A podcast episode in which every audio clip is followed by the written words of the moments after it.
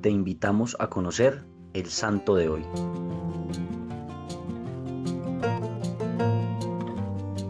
Hoy celebramos a Santo Tomás Moro. Este santo nació en Londres en 1478. Hijo de un respetado abogado, estudió leyes en Oxford y en Londres. Fue un gran intelectual, interesado en la teología y la literatura clásica, y amigo de Erasmo de Rotterdam, entre otros humanistas. Su texto más conocido es Utopía. Se caracterizó siempre por su caridad y su excelente sentido del humor, por su sensibilidad religiosa y su cercanía con monjes cartujos y franciscanos. Durante algún tiempo consideró la vida monástica, pero descubrió que su verdadera vocación era el matrimonio. Fue un esposo fiel y padre de cuatro hijos. Desempeñó varios cargos públicos y diplomáticos y finalmente, dado su prestigio, ingenio e integridad moral, fue el primer laico en ser elegido como canciller del reino. Pero, cuando el rey Enrique VIII obligó al arzobispo Thomas Cranmer a anular su matrimonio con Catalina de Aragón para casarse con Ana Bolena, Tomás Moro renunció a su cargo y se apartó de la vida pública, prefiriendo vivir en la pobreza antes que aceptar lo que iba en contra de su conciencia. Se negó además a firmar el acta de sucesión y de supremacía, por la que el rey se proclamaba cabeza de la Iglesia anglicana y declaraba la independencia de Roma. Por esto fue juzgado y encerrado en la Torre de Londres.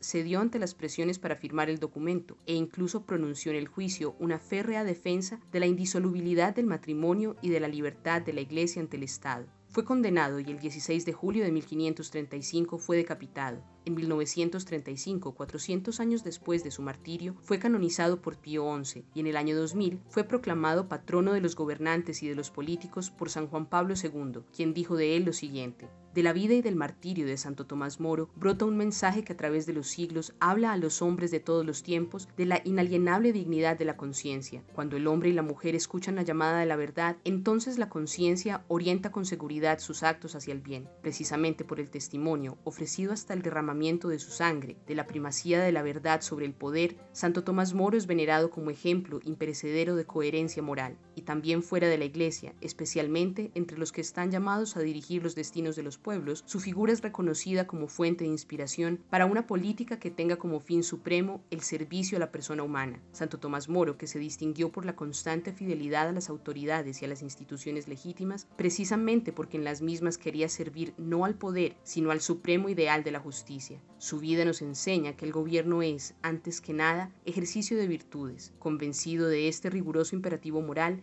el estadista inglés puso su actividad pública al servicio de la persona, especialmente si era débil o pobre. Gestionó las controversias sociales con exquisito sentido de equidad, tuteló la familia y la defendió con gran empeño, promovió la educación integral de la juventud, el profundo desprendimiento de honores y riquezas, la humildad serena y jovial, el equilibrado conocimiento de la naturaleza humana y de la vanidad del éxito, así como la seguridad de juicio basada en la fe, le dieron aquella confiada fortaleza interior que lo sostuvo en las adversidades y frente a la muerte. Su santidad, que brilló en el martirio, se forjó a través de toda una vida entera de trabajo y de entrega a Dios y al prójimo.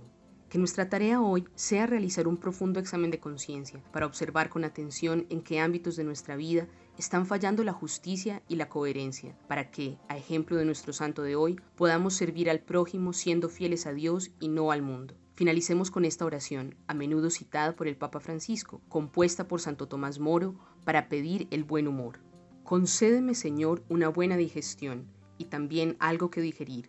Concédeme la salud del cuerpo con el buen humor necesario para mantenerla. Dame, Señor, un alma santa que sepa aprovechar lo que es bueno y puro, para que no se asuste ante el pecado, sino que encuentre el modo de poner las cosas de nuevo en orden. Concédeme un alma que no conozca el aburrimiento, las murmuraciones, los suspiros y los lamentos, y no permitas que sufra excesivamente por ese ser tan dominante que se llama yo.